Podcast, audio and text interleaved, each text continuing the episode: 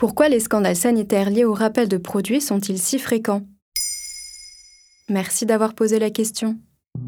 C'est un feu qui ne semble pas vouloir s'éteindre. Les scandales sanitaires liés au rappel de produits se multiplient depuis 40 ans en France. Le 23 janvier 2023, le riz basmati de la marque Toro Lait fait face à un retrait massif des magasins en raison de la présence d'un pesticide interdit. Tous les jours en France, 11 procédures de rappel sont entamées en moyenne. De plus, entre avril 2021 et avril 2022, plus de 5000 produits ont été retirés du marché selon le site gouvernemental Rappel Conso.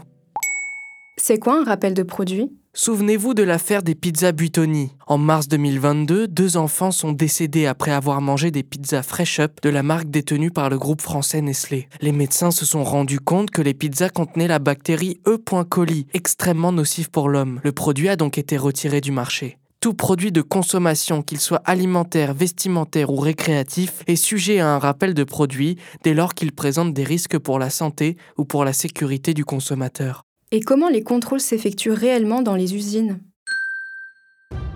Nous ne connaissons rien de la manière dont les produits sont réellement contrôlés par les entreprises agroalimentaires. L'ONG Foodwatch met d'ailleurs en garde les consommateurs sur l'opacité des usines et de leur contrôle sanitaire. Dans le cas de Nestlé par exemple, les pizzas avaient été mises sur le marché en juin 2021 et retirées en mars 2022 soit neuf mois plus tard. De plus, selon Foodwatch, les agences liées à l'État sont également en partie responsables. On compte 442 agents de la répression des fraudes en 2022, soit 10 de moins qu'en 2012. De la même manière, l'ONG relève un tiers de contrôles en moins réalisés par la Direction générale de l'alimentation en charge de l'inspection vétérinaire et phytosanitaire, s'occupant des abattoirs et des pesticides entre 2012 et 2019. Comment peut-on savoir quels produits sont dangereux?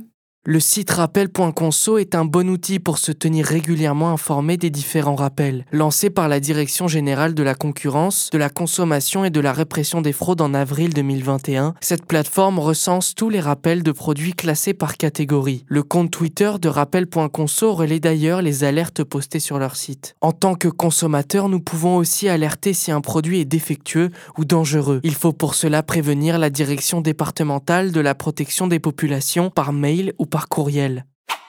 Et l'État a-t-il mis en place des mesures pour mieux contrôler les produits?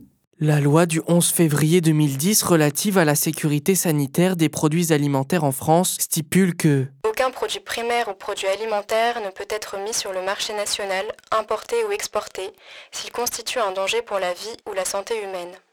Les entreprises de l'agroalimentaire sont ainsi obligées de réaliser des autocontrôles, des plans de maîtrise des risques ou encore des packs d'hygiène. D'ailleurs, si un exploitant a des raisons de penser que son produit est dangereux de quelconque façon, il est contraint d'en informer immédiatement les autorités compétentes. Voilà pourquoi les scandales sanitaires liés au rappel de produits sont si fréquents en France. Maintenant, vous savez, un épisode écrit et réalisé par Samuel Limbroso.